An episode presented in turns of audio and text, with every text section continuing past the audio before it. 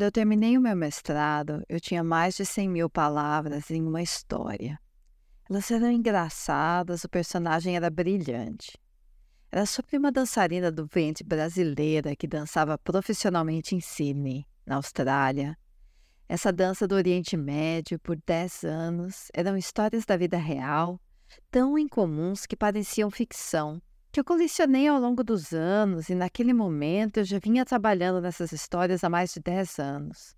No entanto, eu não conseguia encontrar a voz, o narrador não se solidificava, porque as histórias se estendiam por muitos anos e o ponto de vista se espalhava por toda parte. Nada funcionava. E depois de trabalhar nelas exaustivamente durante o curso, minha voz de escrita emudeceu. Eu estava determinada a escrever essa história, forçá-la a sair, não importava o quê. Mas patos são animais selvagens, a inspiração tinha outras ideias. Bem-vindo ao podcast Conquista do Espaço Criativo, programa sobre como estabelecer uma estrutura para iniciar sua prática criativa, trazendo uma produtividade consistente. Eu sou Tânia Crivelente, uma autora que está no caminho criativo há 20 anos, na alegria ou no caos, e consigo ser produtiva todas as semanas. Convido artistas e todos os tipos de criadores e pioneiros por aí a ouvirem sobre um processo prático, metáforas e exemplos para alcançar a conquista do espaço criativo. Eu sempre me lembro de um piquenique que fiz com os meus pais. Uma das minhas primas que morava na Austrália na época era brilhante. E minha irmã, nós viajamos para uma aventura pela Nova Zelândia e um dia levamos sanduíches para comer num parque perto de um rio. Sobre um gramado bem cuidado, sapecado de flores e decorados com uma ponte. Um dia perfeito. Abrimos nossas toalhas e observamos os patinhos perto. Tiramos fotos e cada um pegou seu sanduíche, abriu o pacote e preparamos nossas mandíbulas para a mordida. O papel fez barulho e os patos adormecidos tiraram seus bicos de debaixo das asas e olharam ao redor. Então vários deles nos olharam, ou melhor, para os nossos sanduíches desembalados, esticaram seus pescoços para aquele comprimento impossível que os pescoços de patos parecem atingir quando estendidos, miraram aqueles bicos em nossos sanduíches e seus corpos começaram a nos seguir andando e balançando seus traseiros fofos e engraçados, com uma aceleração determinada, vindo diretamente para os nossos almoços. Minha família e eu pensamos que estávamos tendo um piquenique idílico à beira da água e acabamos rindo muito com os patos correndo ao nosso redor e em cima da gente, roubando a nossa comida e gritando de alegria e horror. A gente nem conseguia fazer com que fosse uma divisão justa para que todos eles recebessem um pedaço. Todos nós tivemos nossos dedos beliscados no processo. Meu pai se levantou e se sentou em algum lugar distante com o resto do seu sanduíche, mas nós três, as mulheres, corremos nos patos e no final, eles correram e voaram atrás de nós até que a comida toda se acabasse. Os patos nunca perderam interesse, até que a comida se fosse. Terminei o almoço com fome, mas cheia de vida da cena. Nossa barriga doía de tanto rir, patos sapecas. Essa imagem que fica comigo. O pato, quando está interessado em algo, tira o bico de debaixo da asa. O alongamento do pescoço, mirando, seguindo o corpo, balançando o traseiro e andando com determinação inabalável. É assim que eu vejo a minha intuição, meus desejos de escrita, minha inspiração. O oposto disso é um pato quando está dormindo. Se você observar, ele enfia o bico sob as asas e está morto para o mundo. Ninguém vai atraí-lo com nada. Se não estiver mais com fome, ele não vai se mexer. Se não estiver interessado em você, ele não vai se mexer.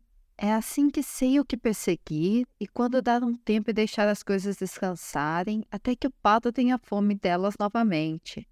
Quando minha inspiração para o projeto mais importante da minha vida secou, eu soube que tinha que enfrentar essa realidade. A inspiração é assim, vai para onde quer. Quando terminei meu mestrado, estava determinada a escrever minha história da dançarina do ventre, mas minha voz de escrita havia desaparecido de mim. Eu tive que trazê-la de volta. Toda vez que eu tentava escrever, os patos adormeciam. Então comecei a escrever algo fora do comum, algo que ninguém jamais leria ou veria, e que me deixou corada e me fez rir muito enquanto escrevia. Os patos vieram correndo. Quando minha amiga, a dançarina do ventre, a musa, me libertou de escrever o livro que não fluía para escrever o que fluía, os patos alçaram voo. Você deve prestar atenção para onde a sua inspiração quer ir, não para onde você acha que deveria ir. E muito mais importante, não para onde outras pessoas acham que deveria ir. Muitas vezes importamos outras vozes diretamente para os nossos cérebros.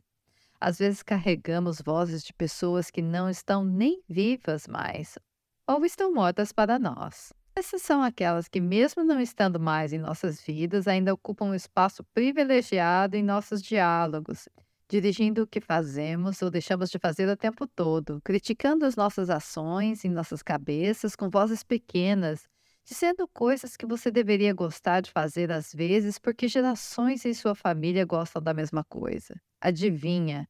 Talvez você simplesmente não goste. O melhor para nós é verificar nossos patos, para onde eles apontam o pescoço, para o que eles tiram a cara de debaixo das asas e apontam o bico, não para certas direções ou caminhos de carreira, e você nasceu para sacudir essa árvore, revolucionar esse mundo. Revolucionários está na palavra, não é? Uma frase de um dos livros da minha coleção de mini-livros está no princípio que sigo. Sente-se para escrever o que você pensou, e não para pensar no que você deveria escrever. É do William Cobbett. Então é isso que o pato da inspiração me ensinou seguir o que quer escrever, não o que acho que deveria estar escrevendo. Quando terminei meu mestrado, escrevi o tal livro que me fez corar, bastante sexual. Isso destravou a minha voz de escrita para estar aqui, para escrever os livros que estou escrevendo agora. Estou escrevendo um livro, uma espécie de memórias, que é um companheiro desse podcast, sobre como estabeleci o meu processo criativo, cheio de metáforas com cartas de sabedoria, muito incomum e com histórias que amplificam esse conhecimento que estou usando aqui. É a saga distópica que eu mencionei em um episódio anterior, que é o Meu Senhor dos Anéis.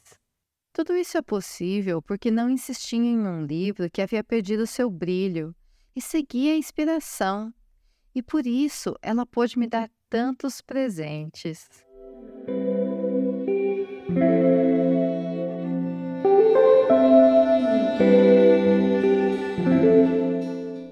Nos últimos episódios, nós vimos que, para nós, o espaço criativo é algo que você estabelece agora, com o tempo que você pode dar a ele, envolvendo todas as atividades relacionadas à sua arte.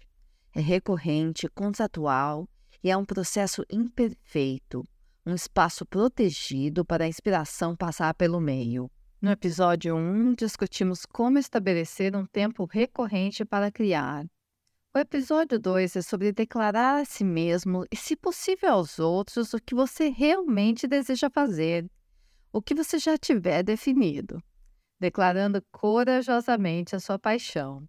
No episódio 3, falamos sobre o que fazer no tempo estabelecido para a criatividade e fazê-lo seriamente, profissionalmente. Agora é a sua vez de olhar para dentro e seguir a verdadeira voz interior. Para onde o pescoço do seu pato aponta? Quais são as ideias que te fazem querer ir em frente? As vozes interiores que te dizem que você deveria estar fazendo? Agora, toma cuidado com a palavra deveria. Podemos falar sobre a diferença entre conceitos de necessidades e desejos por dias Leva um tempo para qualquer um entender que cada momento na vida é uma escolha. E a maioria de nós, desde que nos tornamos adultos em circunstâncias normais, não somos vítimas da vida. Navegamos a maior parte das nossas vidas, pensamos que estamos fazendo coisas porque achamos que elas deveriam ser feitas, não porque queremos fazê-las. A menos que você tenha passado pela mudança de aprender a entender essa separação entre deveres e desejos, Você terá dificuldade em saber como seguir seus desejos, não as necessidades. Para aumentar seu conhecimento, procure pelas obras filosóficas de A Sutil Arte de Lidar com o de Mark Manson e, mais seriamente, Os Presentes da Imperfeição de Brené Brown ou o artigo Pare de Deveria Consigo Mesma de Susan David na Harvard Business Review. Concluí que em uma situação terrível, onde alguém coloca uma arma na sua cabeça, você teria duas escolhas: morrer ou viver com as consequências do que a pessoa que está segurando a arma está pedindo para você fazer. Agora, isso sim é uma história, hein? Espero que, na maioria das vezes, o que nos é pedido para escolher no dia a dia seja bem menos dramático do que isso. Ir trabalhar ou viver embaixo da ponte. Sua escritora, por favor, permita-me algum drama. O que gostaríamos de fazer com a vida que nos foi dada para viver? O presente de respirar com a habilidade que temos? O que queremos fazer com os compromissos e obrigações que estabelecemos para nós mesmos, consciente e inconscientemente?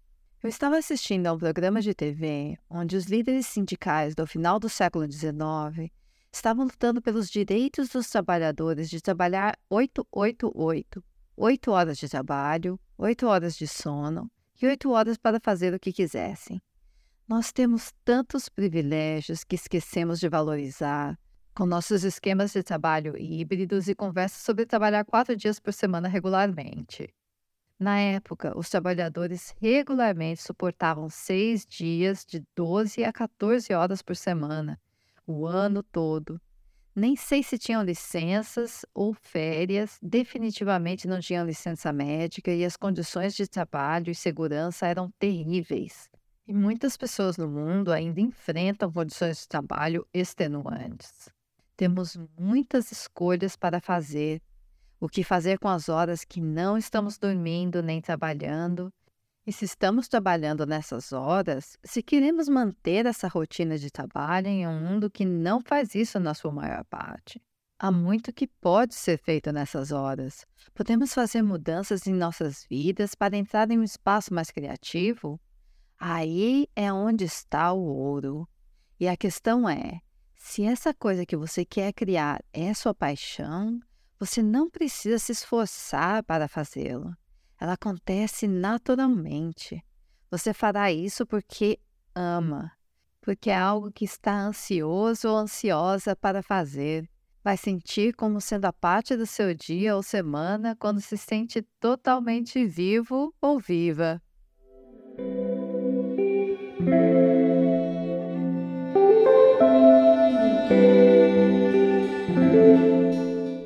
Quando a minha voz de escrita ficou muda, foi porque recebi tantas contribuições externas que não conseguia mais encontrar minha voz interna. Como estava na Austrália, escrevendo em minha segunda língua, significava que as pessoas estavam constantemente apontando diferenças culturais, erros gramaticais, melhorias na linguagem e tudo o que achavam que poderia ser melhorado. A crítica positiva é essencial para a aprendizagem, mas quatro anos dela me deixaram com uma voz de escrita contida, que não sabia o que era sabor cultural ou estilo, e que poderia ser minha força e singularidade, e que era simplesmente incompreensível para ser escrito em inglês, e o que poderia ser transformado em minha maneira muito própria de fazer isso. Mesmo quando eu estava recebendo muitas críticas, aprendi tanto durante o programa de mestrado, absorvi tanta técnica e conhecimento específico da estrutura de escrita enquanto sabia que algumas coisas ditas não eram válidas, porque as pessoas estavam criticando sem compreender a capacidade de importar alguns aspectos da estrutura de outra língua para a escrita de inglês. Quando pensei que estava chegando lá no último semestre do curso, recebi um feedback de que havia um longo caminho a percorrer no meu estilo de escrita. E isso quase me quebrou. Naquele dia eu quase desisti e chorei por uma semana. Por que, perguntei a mim mesma e aos meus patos, que eu quero escrever em inglês? Eu não sei. Algumas histórias vêm para mim em português e outras em inglês, dependendo do sabor cultural que trazem. Meus patos são australianos, só a inspiração sabe por quê. Quando comecei a escrever do livro divertido, aquele que era tão fora do comum, ele me tirou completamente da esfera da crítica, avaliação e conforto. Nem mesmo a voz fictícia dos meus colegas e professores dentro da minha cabeça podiam tocá-lo, porque eles simplesmente nunca tocariam nada do tipo. Eles eram um grupo literário, não chegariam nem perto de um pornô. Os meus patos, meu narrador, ficaram mais fortes a cada palavra, a cada frase, a cada página. Eu recuperei meu estilo, minha confiança, minha voz de escrita. Recentemente enviei esse livro para ser revisado por uma editora freelancer, uma profissional australiana. E surpreendentemente, não apenas ela gostou da história, ela elogiou a escrita. Ela é uma nativa da língua e alguém em quem confio para saber do que está falando. Isso significa que estou totalmente recuperada em minha escrita, graças à habilidade de silenciar as vozes externas em vez da minha interna e seguir os meus patos da inspiração.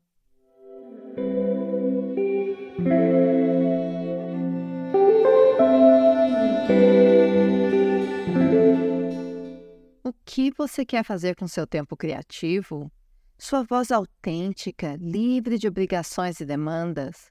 Quando você coloca para dormir todas as outras vozes da sua cabeça e silencia os maníacos armados com o que você fica, que é que o seu eu criativo está reivindicando?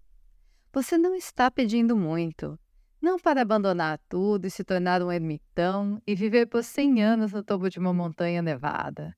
Você está pedindo por um tempo criativo, recorrente e apenas durante esses momentos você se permite total liberdade para fazer o que é verdadeiramente fala do coração. E o que o coração quer?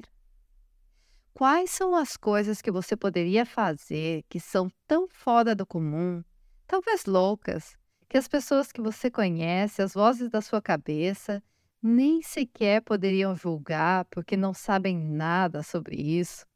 Lembre-se das coisas que você gosta de falar no final de uma festa de jantar. Às vezes as coisas começam como uma piada, como um segredo, como algo que você nunca espera que se torne algo. E porque os patos de inspiração estão te apoiando, tudo alça voo. Lembre-se também de quem distribui famílias lá no éter antes de nascermos parece ter um senso de humor torcido. Você vê que os filhos de engenheiros muitas vezes querem ser artistas, os filhos de hippies querem ser economistas gananciosos. Descendentes de economistas muitas vezes estão destinados ao acampamento hippie. Pais de colarinho azul estão condenados a ter filhos aspirantes a colarinho branco, e vice-versa. Você entendeu? Passamos as nossas vidas tentando provar algo para as nossas famílias, às vezes tentando poupar-lhes os sofrimentos de sermos quem nós somos. E temos nossos patos, às vezes você está querendo obter algum sucesso de sua criatividade apenas para provar que você não é tão louco, apenas um pouco. Na verdade, o mundo parece ser projetado para o caos. Nenhuma família tem os membros da família que exatamente desejavam ter. Eles têm patos. E todos têm que lidar com isso e com as suas próprias emoções. Para nossa criatividade, temos que ser responsáveis apenas por nossas próprias emoções e não tentar provar nada para ninguém, apenas observando o que nos faz sentir vivos durante o nosso tempo criativo. Seja gentil consigo mesmo e permita-se explorar possibilidades, experimentar coisas novas, se jogar, coisas que você nunca se atreveu a tentar. Com razão, obviamente, nada que prejudique outras pessoas. Quero dizer, ouse experimentar novos métodos artísticos, começar uma nova prática, aquilo que te enche de um pouco de medo, mesmo que as pessoas riam de você. Você sabe, raramente o farão. Dane-se se o fizerem. Eles que são os ridículos, os que riem, são os frustrados que têm medo de tentar algo novo eles mesmos. Como dançarina latina, eu frequentemente dou boas-vindas a novos dançarinos na pista de dança. Sinto suas mãos úmidas e seus corpos tensos e digo a eles que ninguém na pista de dança nasceu sabendo dançar. Nenhum. Todos tiveram que enfrentar seus medos e continuar fazendo aulas, sendo ruins, antes de se tornarem bons, para alcançar qualquer nível de domínio. Enfrente os seus medos, vale a pena. Se você teme algo que quer fazer, é um grande sinal. Significa que é um desafio interessante. Sinta para onde os seus patos da inspiração estão apontando. Siga suas instruções selvagens. Obrigada por ouvir esse episódio do podcast Conquista do Espaço Criativo. Você encontra tudo sobre esse assunto no website creativespacemastery.com. Vou soletrar C-R-E-A-T-I-V-E-S-P-A-C-E-M-A-S-T-E-R-Y.com. Se gostou, curta o show, siga o programa, faça uma avaliação e envie para alguém que possa aproveitá-lo. Te vejo no próximo episódio. Tchau!